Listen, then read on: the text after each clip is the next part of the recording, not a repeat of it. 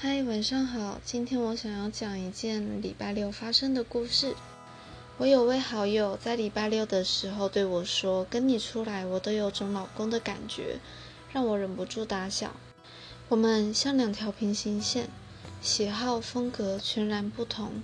至今我还不晓得是什么把我们给圈在一起。我喜欢阅读，但他不喜欢。我拒绝大多追求者的约会。”他则接受。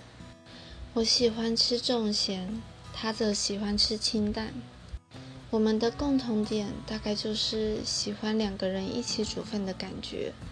所以他今天问我要不要和他同居。